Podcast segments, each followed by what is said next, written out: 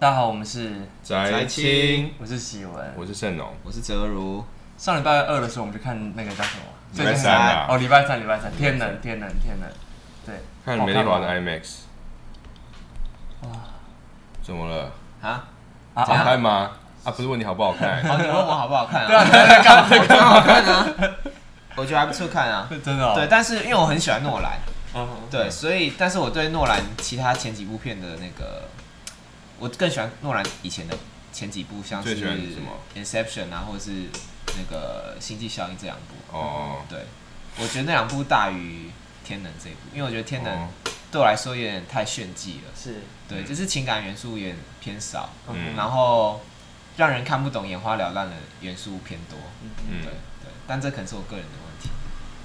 我觉得是 就很好看，但是我觉得下班看下班去看实在是太累了。我看后面其实有一点快睡着，对，我们坐的有点小前面，非常疲惫。其实没有前面啦，对，但我觉得对于我来讲，我觉得可以再更后面。我的眼睛没有办法一口气把整个荧幕扫下。就有时候我有一段时间我是需要看着看着画面的人，嗯，然后再看一下底下的字幕，然后再看一下画面的人，然后最后我就要决定我到底要看什么，然后最后决定看画面的人，因为就才才算听得懂，我就直接，反正都来看 IMAX，就是不要看字幕嘛，对，就以人为主嘛，对。炫耀音听很不错，这样。没有没有没有，我觉得也撑不太住，后来 还是要看一下字幕这样子。OK，对。那你觉得好看吗？其实我觉得，我一开始我一开始看的时候，我我只是觉得。怎么讲？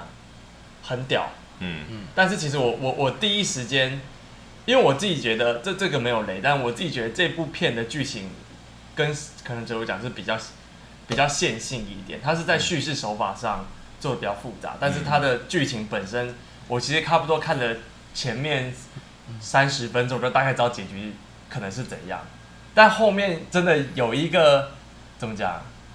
有有一个眼睛为之一亮的，对，而且我觉得后面我去看了很多那个导演访谈，他就讲说他的拍摄手法，例如说他所有的人道，就是他有顺向跟逆向，都是真的真实演员去演的时候，嗯，我会说，哇，靠，一开始我看看那个预告片的时候，还以为他只是我是合成，对对对对，我也是合成倒带，然后想哇，这个人做什么 CG 的能力很强，把合的很。其实诺兰他之所以有名，就是因为他好像很坚持所有东西一定要实境拍摄，是对他非常坚持这件事情。哦，对，就听他他用的特效好像非常非常少。我刚刚差点爆雷，算了不讲。对，而且但是我我我总结说，我觉得这部片有趣的点是，他像是一个疯狂的电影剪接师。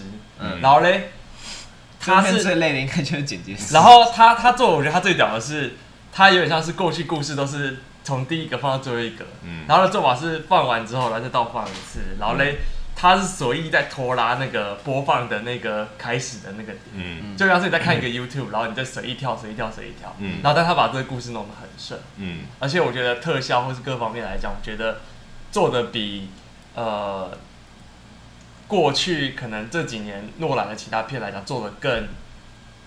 令人耳目一新吧，因为他从一个可能过去很有名的时空题材做了很多新的诠释。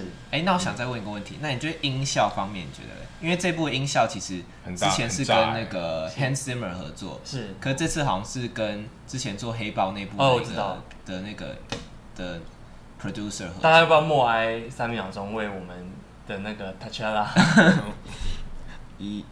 呃，三，你不行，他被马英九。啊，被搞，你是马英九，默哀还数还数秒，没，但是真的真的特效啊，死掉蛮难过的，对啊，蛮意外的。嗯，之前我根本不知道这件事情，然后突然，我靠，而且还有一张他跟科比的合照，是，哦，有有有，对啊，就是突然间，二零一九觉得哎很正常的两个人，黑人黑人比较随意，都都不见了，哇，那对，就是蛮多事情。那回过头来上一个，就是你刚才讲到音效，是。是。我先讲一个，uh huh. 我之前看《星际效应》的时候也是去美丽华 IMAX 看的。是，其实我对《星际效应》的，我我音效我还是更喜欢《星际效应》一些。是对，然后尤其是我印象非常深刻的一幕是，他们不是冲到太空中，因为《星际效应》就是去外太空的故事。对对对对对。他们冲到太空中的那一刻，是突然整个极静的。嗯哼。我不知道你们有没有印象？然后就是本来的音效堆得很满，就是在地球啊大气层里面冲冲冲，音效堆得很满，然后就突然冲破大气层，然后突然整个极静，然后我觉得。就一个无声胜有声的感觉。所以我觉得 Hans Zimmer 有时候操弄那个音效的那个实力是真的是非常屌。你是说像命运交响，噔噔噔，然后瞬间拉掉吗？对，就瞬间拉掉感觉。就你哎，你真的有一个到外太空，就是因为外太空没有没有介质可以传声嘛，然后就突然真的有那种感觉。但这部音效可能有一个有缺点是，它是顺着放跟逆着放都是可以听的，这样。对。因为那个时候你大概是在今年二三月的时候，我不太知道是不是他找行销公司做。就二三月的时候有个游戏是你可以录自己的声音，嗯，然后会直接帮你 reverse 放出来之后，然后你要听那个声音，然后你再录一次，然后看你它再 reverse 回去，所以等于是你经过两次 reverse，你可以还原出你原本想讲的那句话。然后嘞，但是大部分人都做不太到。这有什么好玩的？就例如说我讲说，呃，可能例如说我今天讲说。啊，黑黑豹好了，他说，然后就一串乱，然后人家模仿，你要模仿的话，然后再帮你顺逆放一次，就会变顺放。然后嘞，我就觉得说会不会这个东西其实是他的前置行销这样子？因为那个那那个游戏那那一段时间在美国非常非常红，然后大家在开始录说到底自己可以做的多像。那时候我有稍微玩一下这个游戏，嗯哼，对。哎，其实，然后讲到另一个点，我们先跟观众提醒一下，如果你还没有看《天能》的话，是对哦。我以为我们在看黑豹，怎么变天能？如果你还没看《天能》的话，你到时候看的时候可以注意听一下它的音效，嗯、就是当它音效你觉得它是顺着的时候，就代表那时候时间是顺着走的。然后如果当它音效你觉得有点、那个、听不太懂的时候，对你听你听那音效觉得是有点就那种吸回来的那种声音的时候，是就逆逆放的时候，那时候时间可能是逆着走的，就是。就不不太剧透，不要剧透太多东西。不过这应该是有办法帮助你在看第一次的时候比我们理解更多的东西。嗯，对。但我讲一个实在话，就你第一次看完，你有看懂吗？我当然是没看懂啊。你有看懂啊？没有啊，我看看大概三分之一就放弃思考。而且我跟我跟盛龙走出来说说，其实没有到很烧，没有烧到，真的是烧坏了，烧坏，燃点太高了，那个温度都不到，都还没有燃到，你知道吗？直接已经爆炸掉了，对，已经 已经燃不上去了，就 嗯，讲话。因为后来其实我们就回去开始狂看那个什么，各种解析啊，什么那些讲意象的啊。我觉得有一个讲的特别好，是什么那些年电影教我们的事。我觉得他讲的对教我们水央水爆什么的。对，我觉得他讲的算是意象啊。整理的最清楚，后来我就跑去狂看 Ready 这样，嗯、因为 Reddit 又有超级多阴谋论的人在上面讲说光明会的介入 之类的。但 anyways 就是这边说就有我们正在想一个蛮有趣的问题，也是我们今天这一集的主题，就是为什么我们需要看影评？嗯、所以哲如你看完《天能》之后，应该是也是狂看影评吧？我跟你们在捷运上 say 拜拜之后，我就去看影评了。嗯，对，但那时候实在是太累了，是说看影评看的比看比看电影还累，因为看电影。就后来就没有再试图理解，对可看影评你要觉得要试图理解才行。所以说我大概看到，我就看到七章，我那个看一半，然后就我就看不下去了，就回去睡觉了。是，其实我现在还没把那个看完，我可能哪一个啊？就是叉叉 Y 嘛，X Y Y 还是 X Y Y？哦，你说十二分钟讲？对对对，它有一个 timeline，那个我觉得那还不错，很好。对，我贴给你们。但其实我那个也是我看完一次之后也大概看到六分钟我就放弃了，这样，因为我觉得它有一点点过度的。过度的叙叙述，想不是他过度的想要用很严谨的逻辑去把这个故事讲完，是，但是但其实我最喜欢这种严非常严谨那种密不透风的逻辑，我很喜欢。只是我那时候状态还没有到可以理解这个逻辑的时候，所以我就中途就中离这样。但因为他的 step 太多，所以我看到最后有一点点就是没跟上，没有跟上的这样。但我觉得他那个他那套叙事方法应该是。最能完整捕捉，嗯，对，如果如果他讲是对的，我还没有验证过。完全的上帝视角，对对对，嗯，所以是，所以这是变成有，哎，那你喜欢的影评是哪一个？你说哪一部？你刚刚说，因为刚那些年啊，我觉得，因为他他的方向是什么？他的方向其实他他要讲，单纯是讲剧情，但其实我后来，呃，我看剧情的，其实我后就是我觉得剧情我都 get 到差不多，但我蛮喜欢看是有什么彩蛋或是深刻寓意，OK，因为我觉得那个是。真的不是那种很了解这个电影背后，或者说你要看很多导演访谈，甚至就是你要看很多很多文章，你才有办法知道这件事情。然后像是就有我一开始看完之后，我自己觉得说，呃，这个故事没有没有没有没有被说完的感觉。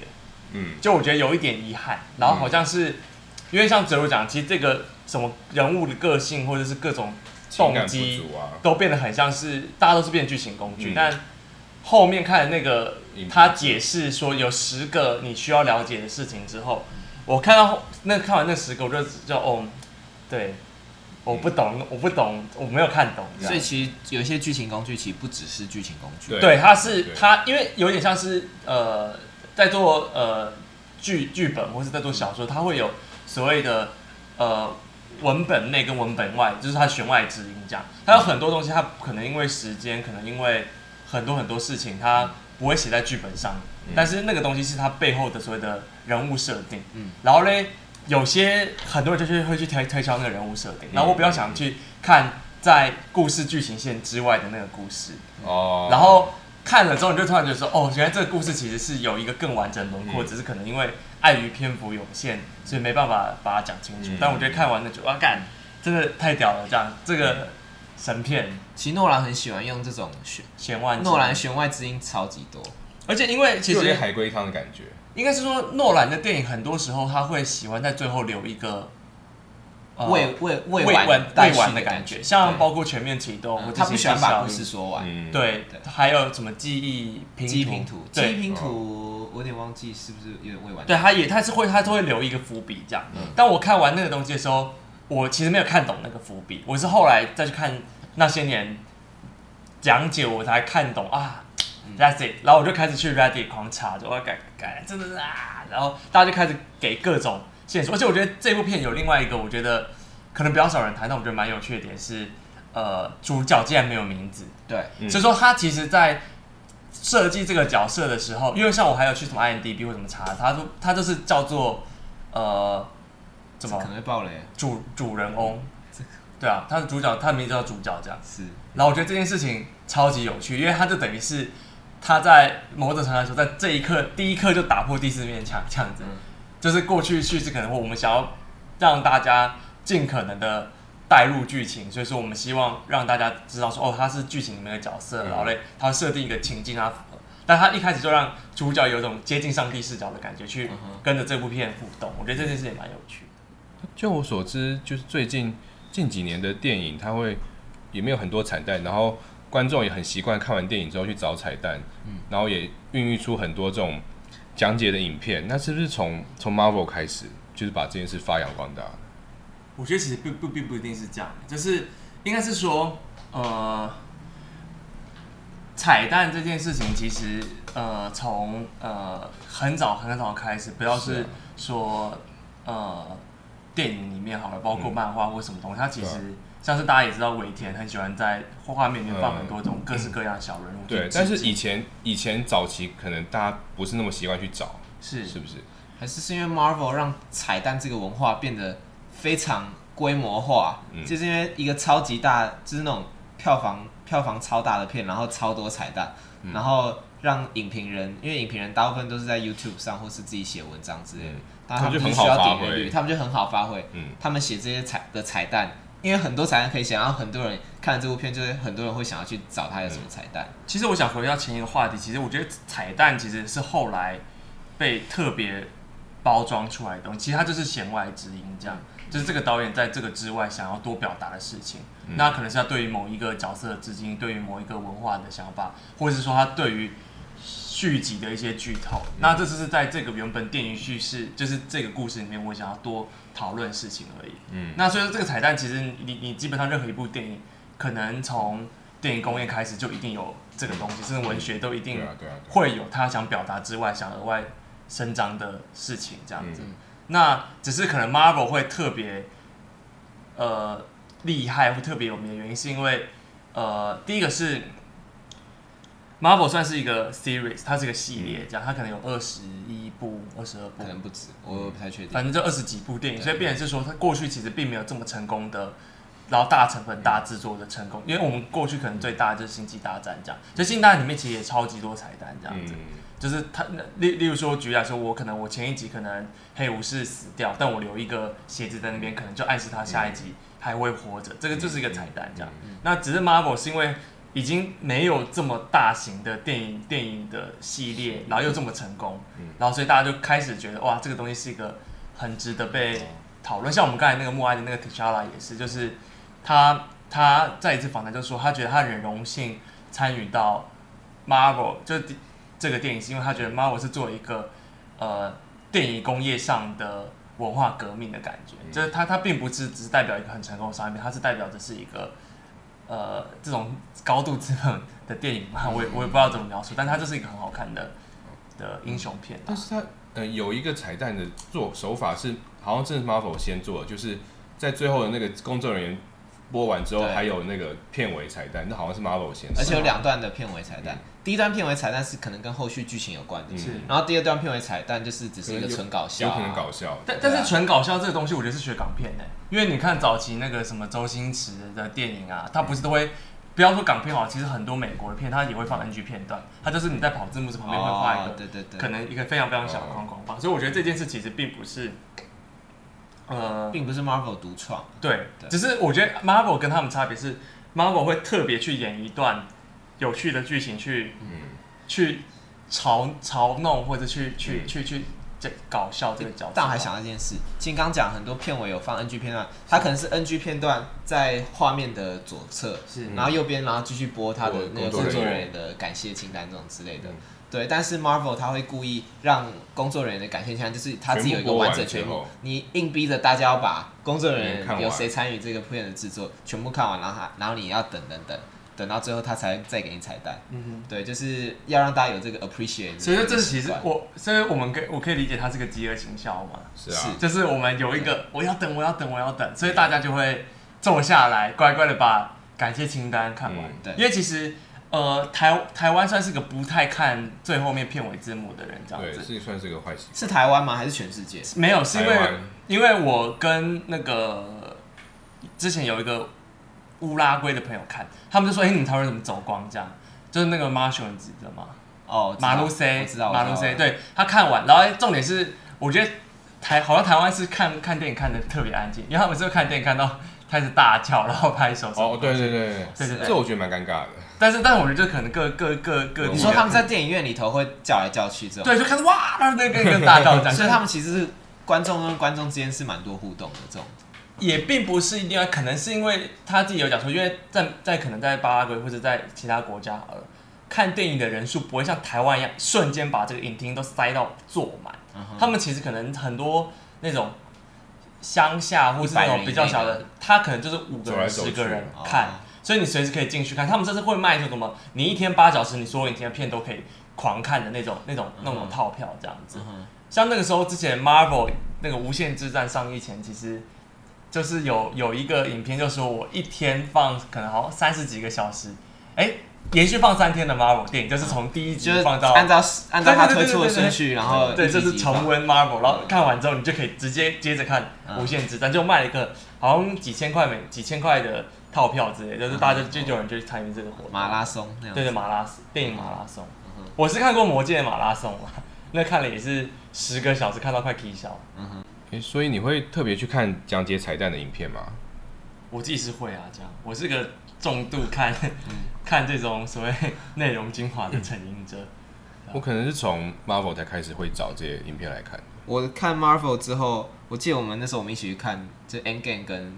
那些就 Marvel 后来那些东西，嗯、然后我看了超多超多影评的，但我看了有一家有一个 YouTube 叫 Looper L O O P E R，啊 Looper，对，他出超级多 Marvel 相关的影片，然后就有人说什么，就底下留言就说 Looper 出一部出呃 Marvel 推出了一部新的影片，然后 Looper 就可能可以 milk 他，嗯，就把他 milk 到爆，就是开始根据这部片，然后推出一百个小小的 YouTube 小小的 YouTube，然后每个都在讲解，然后。因为他每，因为你其实这种很容易一看再看，嗯，就他可能这个是说什么 ten things you don't know about Marvel，可能 Iron Man，然后又可以 ten things you don't know about Spider Man，然后每个角色都可以这样，然后你哇，你刚看完 Iron Man，然后就哦，那 Spider Man 在干嘛？然后黑寡妇在干嘛？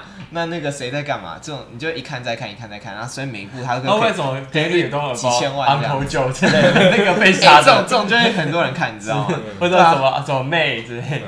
因为这种你看 ten things you don't know about，其次就是一个彩蛋的心态，就是彩蛋就是你要去寻找，哎，你本来不知道的东西，你本来就是 unknown 的东西，对，然后他就是让人家很多很多这种心态，然后就是、嗯、他点率就会冲的超级爆高。而且我看这些，呃，就是呃。复仇者联盟三跟四上映之前我也看了一堆，就是因为我希望我在去电影院看的时候，我不会错过任何一个彩蛋，就是我全部他他想要放的名梗啊、暗梗，我全部都懂。啊，所以你会先看彩蛋再去看电影？哦，不是，我会看就是其他角色的解析，就像超立方，就是电影上映前他就出了所所有角色的解析，然后你看完这些再去看的电影，你就全部都看懂。前情提要的那种感觉，就不会让你突然看到一半，然后就是跟不上那个导演的 tempo。对，因为这些这些 series 像是。Iron Man 是大概是我们国一、国二，大概是十对，差不多十三年前、十四年前，你你怎么可能记得十四年前的每一个细节，对吧？但我我当然我觉得除了这一类型彩蛋类型的影片外，其实我觉得有另外一型的影评越来越多是所谓内容浓缩类这样子，嗯、哼就是可能例如说像是最有名的，可能台湾是古阿莫嘛。嗯、那其实他这几年也越来越多，包括因为我算是很爱看这一类。怎么看电影了没啊？喵呜呜啊，小川看电影啊，然后等下这三个都是浓缩型的 YouTube。对，全部我我大概有十几个，然后什么小白讲电影啊，然后嘞什么什么，可是你会想看中国型的？对，中国一大堆，而且中国在这件事上做到很很大程度的内容细化，就是他开始说有人可能像科幻部嘛，就只讲科科幻，然后嘞还有有些人就是专门，还有一个叫做什么？什么爱看爱看片的阿拉斯，他是专门去讲，呃，吐槽那种很烂的电影，或者是什么开心嘴炮什么东西，他就有一大堆各式各样细分专门的电影题材的影片也越来越多这样子。嗯、那你刚刚讲的那几种影片都是浓缩型的吗？还是还有包含一些其他解说型的那种？你刚刚谈到的那几个，其实我我都会看的，但是浓缩型的真的比较多，因为我觉得浓缩型可能比较好做吧。就你只要把电影看懂，嗯、然后你把它的可能，就像是你在剪剪那个叫什么精华片段一样，然后你就把这个故事写一个 abstract，然后你就可以呃做支影片了。所以以生产这一类的影片来讲，它的呃所需要付出的时间成本应该是远低于所需要付出的脑力成本。对对对对对对，嗯、你应该可能不像是你像 Looper，你要看彩蛋，你必须花很多时间研究。导演的访谈啊，研究各式各样的东西，甚至你要看一大堆文章。但是你单纯只是把故事做自己的口白，然后把它重新加工一次讲出来。其实像你古阿莫，好像最有名的古阿莫，他其实他讲的故事是有 pattern 的，就是他就说哦，可能今天是有个妖艳贱货，然后有什么东西，他也不用特别去需要去特别去想什么的，他就是用一个很简单的符号、很简单的形象去代表这个人。那对于他的受众，是对于他的。听众来讲，他很可以很快的 get 到他的剧情，那他的目的就达到。他也不是真的想要让一群人很懂这个电影，或者是特别去觉得这个电影是在电影艺术上或者在工艺上来讲有什么东西。所以你看这些影评这种浓缩型的心态，是你想要速食化的把一部片看完，还是？你是想要复习一些你其实已经看过的片？我猜他是想要速食，因为他是他看很多东西都会调一点五倍速，他连看那些片都会调一点五倍速。我不在穿小，没有，是因为我觉得，我觉得这是我我我我必须承认，好不好？我我我深受这种什么 instant message 文化影响，这样子，所以我我我我我接受讯息的速度平的那个，而且我常常会觉得他那边放那一点五倍速影片很吵，就一点五倍速看听的会有点恼人这样。你知道我现在已经可以，你知道我听 podcast 我都是听一一点七五倍，就是因为我我已经越来越习惯超高超高频率的的接收资讯，对、嗯、我反而叫我慢慢看，我会没有耐心。嗯、哼所以说，其实我必须很诚实的说，就是诺兰，我上一部看的电影是 Akira 啦，然后诺兰是我真的是静下心来慢慢看，因为我因为太习惯看，我大概是在三四年前我认真的慢慢看电影。这样子就是可能看什么，嗯，什么黑泽明啊，或者是那种可能大家都说一定要看的那些经典片，当我扫过一轮之后，我就有一点点稍微疲乏，因为我是很容易看就大概猜到剧情的那种情况，就变成是说我其实只要知道剧情就就好了这样。那那当然可能有些会转向说我要理解电影的。然后欣赏画，你要欣赏画面、结构啊，从布达佩斯发饭店，从对称性什么东西这样。但对对我来讲，就可能比较还好。我只是想要知道剧情层面。是对，就我可能就有点太习惯这种高素食文化的资讯接收的方法。所以应该两位都不是不会看这种东西吧？不会啊，我除非看到一部很久没有看的电影，然后是我喜欢的电影，然后刚好推出这个，然后想说，哎、欸，那我快速再把它看一次。嗯、哼我常常是很闲的，什么周六晚上，然后 然后滑 YouTube，然后有人推荐这样。像我觉得看那个比起看什么圣洁石放红小兵应该还好吧？他至少啊，你怎么这样乱比乱比较啦？至少你还是在看有一个有趣的东西这样子。那你刚刚讲的那些。哎，是从你奶头露出来的。靠腰。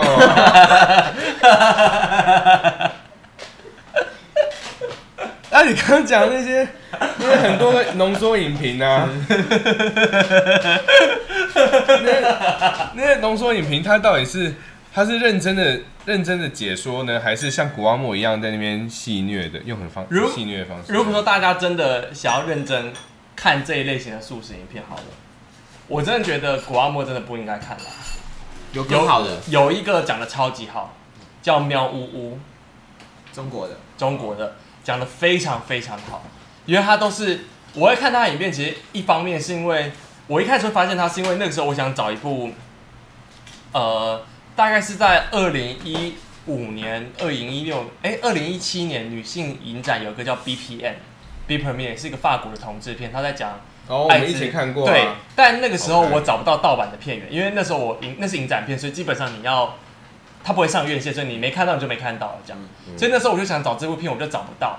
后来我就想说啊，干，我真的好想看，然后我就 Google 的时候，我在 YouTube 搜寻，然后就找到喵呜有讲这部片，然后我就把它点开了，我觉得哇，讲的好好，这样我就看了很有。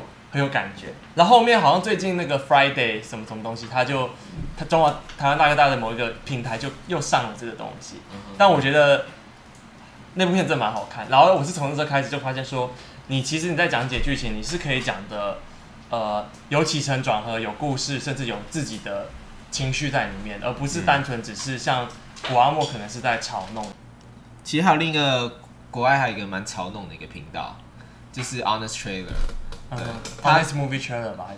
他这个频道其实叫 Screen Junkies，然后他一系列的影片叫 Honest Trailers 这样子。我我已经很久没看，他还有在出吗？他还有在出啊！他最近我看他三天前出了一个叫 The Boys，好像是看起来是 DC 的恶搞，哎、欸，还是 Marvel 的恶搞之类的。对，这个好像之前超立方有讲过，这个 The Boys 这一部片。The Boys，对。哦，我知道，他是那个叫什么？台湾叫什么？黑袍纠察队。哦，对，黑袍纠察队，对对对，那那是影集，那是影集。OK，然后 Honest Trailers 他基本上他就是会把一些影片，然后把它乱剪，是，他其实根本就没有在管故事剧情，然后他就会把每个角色赋予一个一个有点像喜剧，最有名的应该就是那个魔戒吧？对，然后他还会另外配，有时候还会另外配音，对，他会另外配音，然后另外配置，然后他就会把一些很夸张的一些。镜头，然后加上他很好笑的一个评论，然后来解释这个镜头。嗯，因为像《魔戒》那部最有名的是什么？什么的？什么？什么？有一群人一直在走路，嗯、一直在走路，嗯，一直在走路。嗯、像那个什么 BC Loy，嗯，BC Loy 也是翻译他们的影片开始。对对对对对对，他是好像是一开始是 BC Loy 他们。我现在有点像迷音，对不对？就是一个影片迷音。对，影片迷音的感觉，对对对，对，对，他有迷音感。我现在看他最热门的影片，第一名是《铁达尼号》。嗯。然后第二名是那个《Game of Thrones》，然后第三名是《Frozen》，然后第四是哦《冰雪奇缘》。对，然后第四名是那个格雷的《五十道阴影》。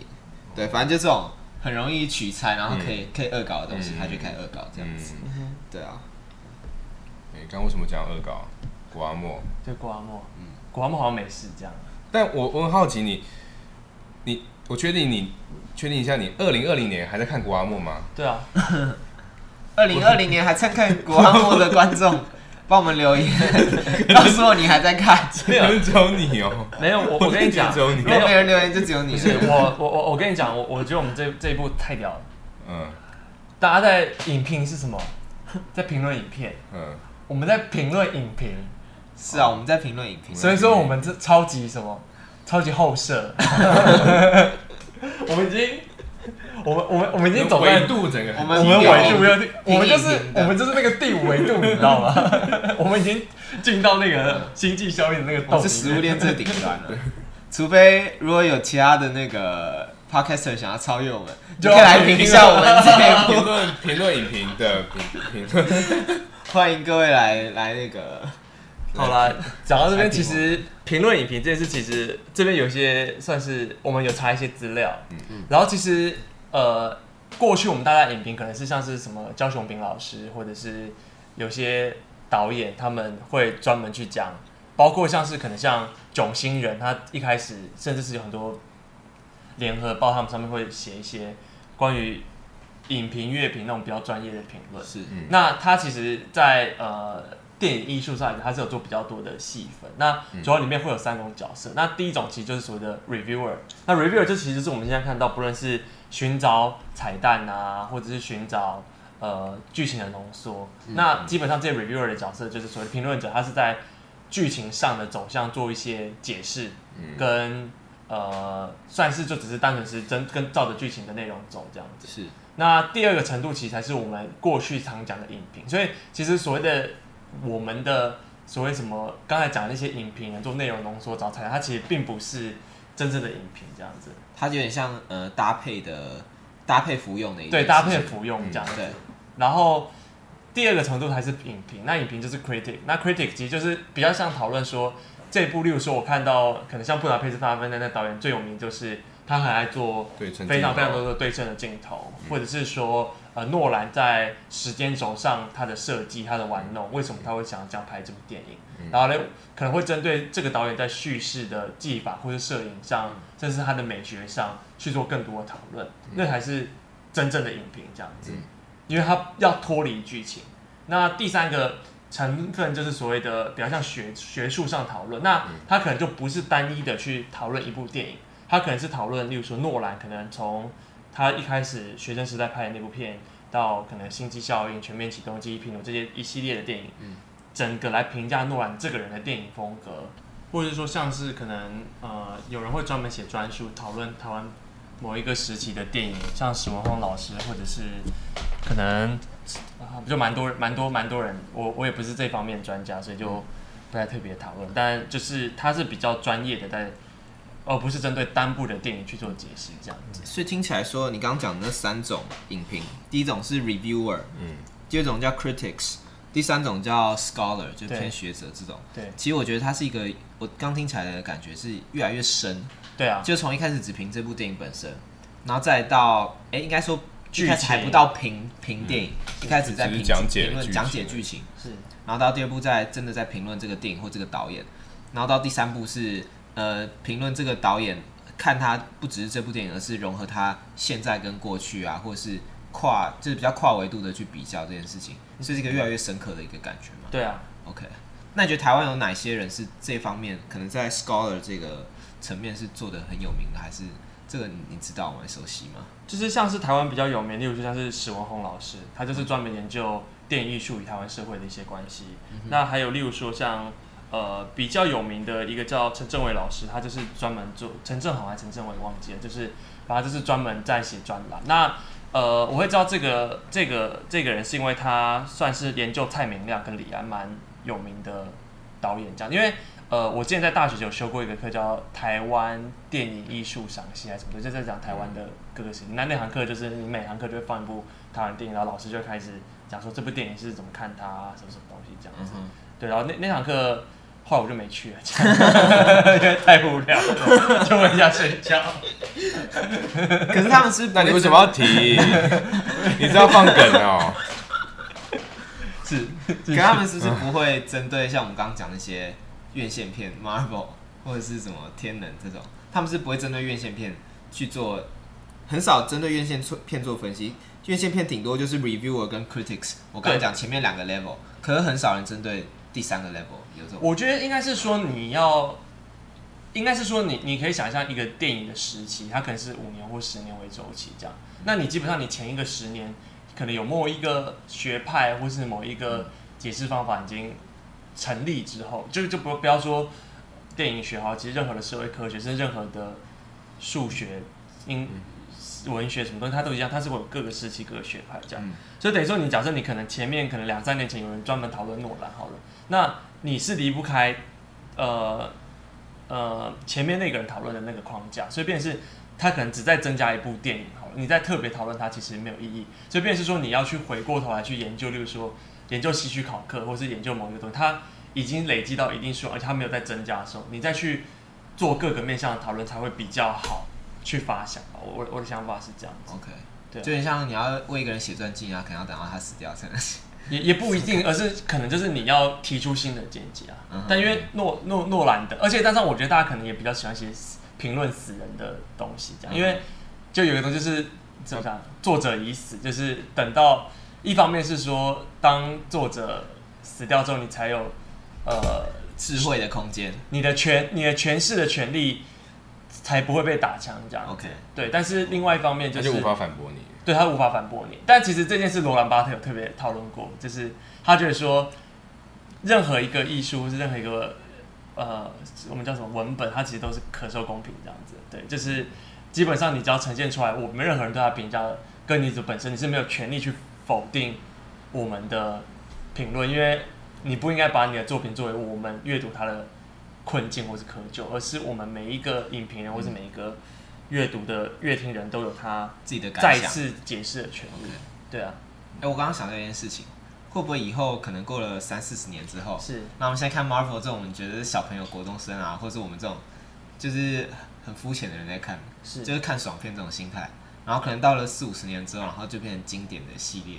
然后大家就会开始很多那种学者，然后在针对 Marvel 进行一些无聊的解释，然后看 没有他会开课。所以我觉得，我觉得，我觉得，我觉得这完全不意外啊，因为一定会这样啊。嗯，你要你要想 Marvel 这个史上最大的电影工业集团，就就像是可能呃 Frozen 或者是那些电影，你你都会觉得它是智障，智障。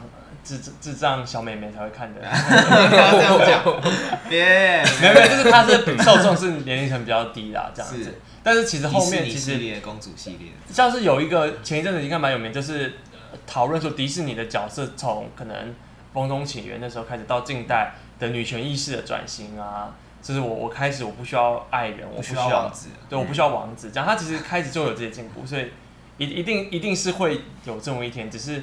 我相信现在其实应该有一大堆外国的学者已经开始很细的研究 Marvel 的成功。嗯，对。哎、欸，其实我们刚刚讲都是迪士尼，其实不管是迪士尼的动画也好，还是到 Marvel，其实都是迪士尼底下的。对啊，对，其实迪士尼蛮屌的。因为迪士尼是世界上最最大的影音集团嘛，什么哥伦比亚是他的吗？我不太确定。我知道是好像好像就那个举那个，是 Universal 还是什么？就是举火炬那个，好像也要被他买这样子。是哦，自由女神还是什么？二十世纪，我我。20th Century 是 Fox 福斯影业是他的吧？好像后来被迪士尼买走。反正他就买了细节。对，反正就是他买了很多这样。消图迪士尼可以找我们。回到一个更核心的问题，就是影评真的有帮助我们理解电影吗？或者说，呃，我们真的需要影评这个东西吗？我觉得。我们是需要影评的，因为我在看了电影之后，如果没有影评的话，影评其实就像一个你不需要找朋友讨论，但是就有一个人可以跟你跟你产生互动，跟你讨论剧情的一个角色在那边。嗯，对，它是可以让我们自己就可以获得一个看完电影之后就是想跟人讨论的那种感觉。对，你是可以获得抒发的，然后也是 input 也是 output，我觉得。对，我觉得是它让整个观影体验更完整。就是我回家，就是它呃。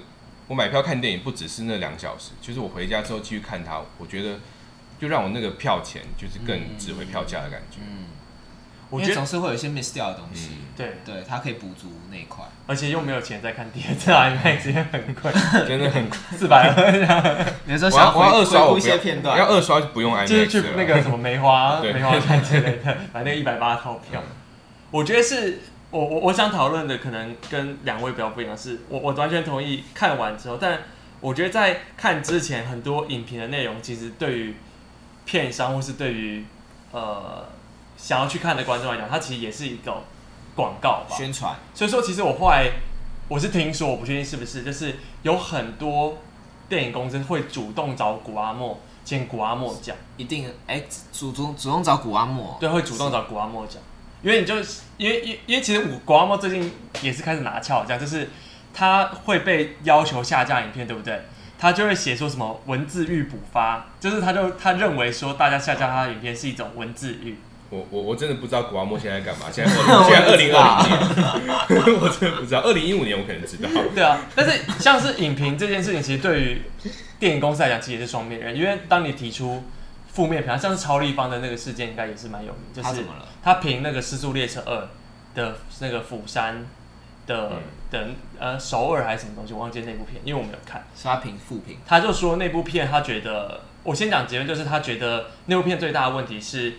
过去《失速列车》会这么好看的原因，是因为它在一个很狭窄的车厢里面做出很多剧情的起伏。因为就是因为你在一个很窄的车厢奔跑、冲撞，然后嘞各种事件发生面，所以你在空间上有被压缩。嗯嗯。所以这个剧情是很紧的，很很让人能带入到被僵尸追杀的感觉。嗯。但第二集它是拿整个南韩整个首尔当做是背景的时候，你把。剧故故事的题材或是背景放大了，但是你把牺牲掉了是故事没有跟着这个剧情或是这一个场景变得跟得更宏阔或什么东西，它就丧失它原本失速列车那种奔跑人性挣扎都被失去掉，所以他就给了这个电影蛮呃不要说负评啊，但是是比较，比较失望，比较失望的感觉。然后后来他就被要求下架，他就做了一件很屌的事，就是。你既然说我的影片版权有问题嘛，他就放了一个他玩桌游的影片，然后后面是配，他就重新放一遍，然后那个点阅又爆高，这样他就是嗯，他就放了一个，他在说什么？因为他先是做了一支说，我真的不懂为什么我没有取用任何有版权的东西，你还要下架我的影片，我完全不懂你的利益什么，你真的现在片商是不容许复评吗？嗯然后后来他就过没几天，他就上架，他就后面。放了一个他在玩桌游的影片什么之类，然后他就在嘲弄这件事情。嗯，然后所以我觉得可能对片商来讲，可能像是那种你本来就知道他在乱讲的，好像是古阿莫或者是其他，像是那个 Honest 其实后后面其实有成分没有，也有片商会请他特别做这样子。对，所以说变成是说，呃，对他们来讲那可能就是比较无伤。但假如是真的很专业的影评人，他会发出。他可能就内伤这样子，啊不行，这样超立方怎么可以这样？然后就就就就会想要攻击他之类的。哎，讲到这个，我发我还要想到一个，刚刚还没有提到一个点，是对，就是其实我看电影之前，我都会去看 IMDB 有几颗星。嗯哼，对我通常会八颗星之类的。它是烂番茄，对对对，八颗很高哎，我八颗以以上。但因为我很少看电影啊。那个天能不是九点多颗吗？诺兰应该都七点五颗，就就觉得应该就会不不差的。我自己心中的定义是。七点五的话，以前因为我现在已经很少租片了，是。可是以前我要租，我要去这种牙印影音租片，我会看，哎、欸，有没有个七七分、七点五。如果六点多分，我可能就不会去租来看。是对。然后如果看电影的话，可能要八分以上我才会去看电影。嗯。对，所以我觉得我自己蛮依赖 IMDB 或者是那个烂番茄这种他们的评价，然后来决定我要不要去看这部电影。因为我很怕看到雷片。嗯哼。对，这我自己。然后刚漏掉，因为这个其实也是算影评的一种嘛，是。就是观众直接给给 rating，对，直接 rating 的。对，我觉得这也是算是最最浅的一个影影评的一个层面。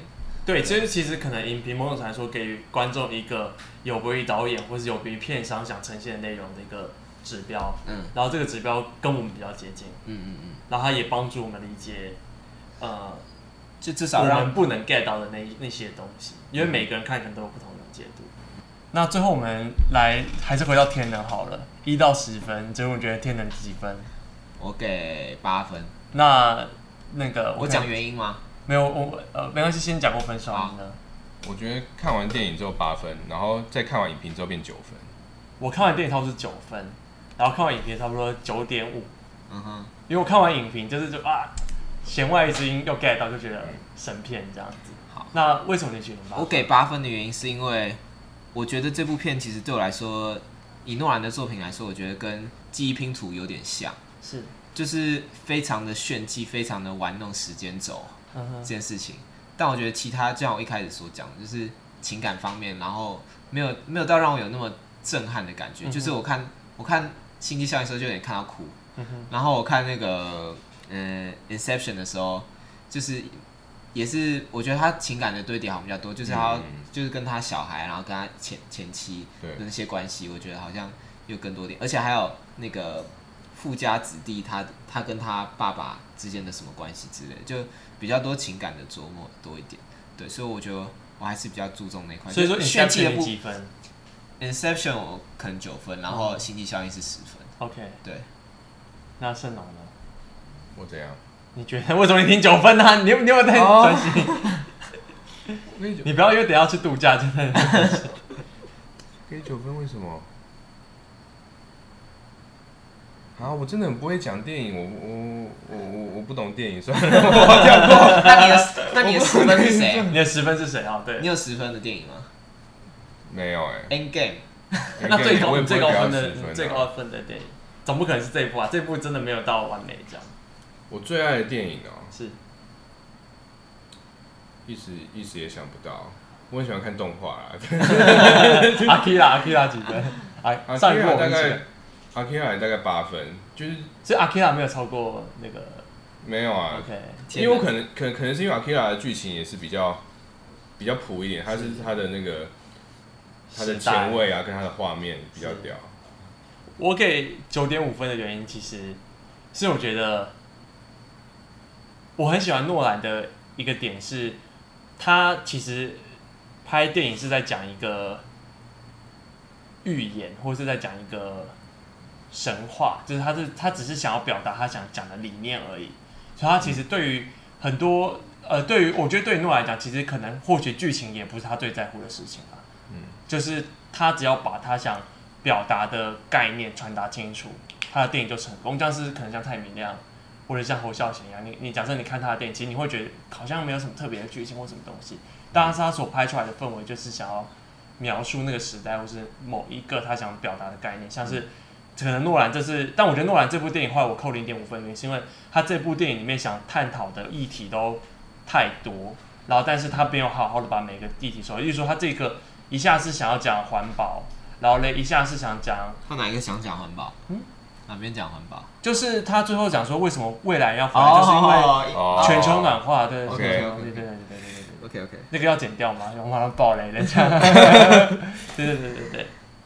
但就是他会讲环保，或者是说他又一方面又开始讲一些，就是他讲太多太多想要讲的事情，然后我觉得最最终其实并没有把呃整个故事很很完整的收掉，即便是我后面看了一些影评或者什么东西，我觉得还是差了零点五分。我我自己私心给诺兰最高分的东西也是星际效应这样子，那个也会给到十分。因为我这哦，你先讲，没关系，你先说。我想补充一个东西就是。其实以前通常呃那些片诺兰的片都是诺兰兄弟一起拍的，这部是吗？Christopher Nolan 跟 Jonathan Nolan，但这部片对 Jonathan Nolan 是好像他弟吧？对，他他是编剧，但这部片没有 Jonathan Nolan。他怎么了？他太太死他他没有怎么了？可反正就是没有没有没有穿 没有没有加入这一部啦。对，我现在看 Jonathan Nolan 有有跟他一起合作的是那个记忆拼图，然后。Batman 的三三三个都有，是，然后还有那个顶尖对决，然后还有顶尖对决很好看，很好看，然后还有星际效应，哎，所以我发现其实他 Inception 也没有 Jonathan Nolan，是，对对，然后这部呃天能也没有 Jonathan Nolan，但我觉得回过头来是我觉得，如果说真的要讨论念诺兰，他真的是一个怎么讲科幻科技狂人呢，就是。他有点像是 Elon Musk 这样子，他就是把他很多想象中科技的应用，它的变形，然后在电影里面，走出科技了。我觉得他不只是科技，没有，但他的 base 是有点拿物理的那个层面。对对对，但我会说，就是他是一个拥有非常非常多科学知识的导演，这样子。对，跟其他我们的。呃，很多导演他就是什么麦可贝什么东西，嗯，麦可贝，他可能是武器专家，或者是拍《Fast and Furious》的那个、那、那个、那个、那个中国人，《Fast and Furious》很多，那个那个台湾人，温子仁，对对对，就是就是他们就是他真的是在一个很像是包括像星际效应，他都是请一个诺贝尔物理学得主来当他的的 consultant，然后第一版剧本写出来的那时候就有想顾就是。那个德主写了太多科学的解释，他说观众不在乎这件事，就把它全部删掉。Uh. 所以我，我我不太清楚这一片到底有没有请科学过，但我相信应该也是，也是有。对，不然他什么 entropy 或者什么东西，对对对，嗯，哎、欸、entropy 那一段你觉得是是以你的物理知识是正确的吗？是正确的，是正确的，那是正确的。OK，只是呃，应该是说他绕过一个问题，就是所谓的正子跟呃。负就正电子跟负电子相遇时会爆直接消融，所以说他说那个装置就是可以避免正电子跟负电子直接消融。是正电子还是是正旋转跟逆旋转？不是不是不是正旋转跟逆旋转，哦、是呃就是有带正电的电子。哦，对哦，对，但是电子都带负电。对，但是这个东西真的有有一点复杂，我觉得节目的尾声我们就不要 增加 观众的负担。那我回到这个简单的问题，是我们还要再看几次天能？我应该还会再看一次。我觉得一次差不多。嗯，好，再看一次。那我们之后再约再看下一次 天能。OK OK。下一次应该就不用看 IMAX 了吧？我们就去，我们就去买梅花实验学生套票，我有两张学生证。好了，我们展新之后就到这边为止好了。好，展新，我们下周见，拜拜。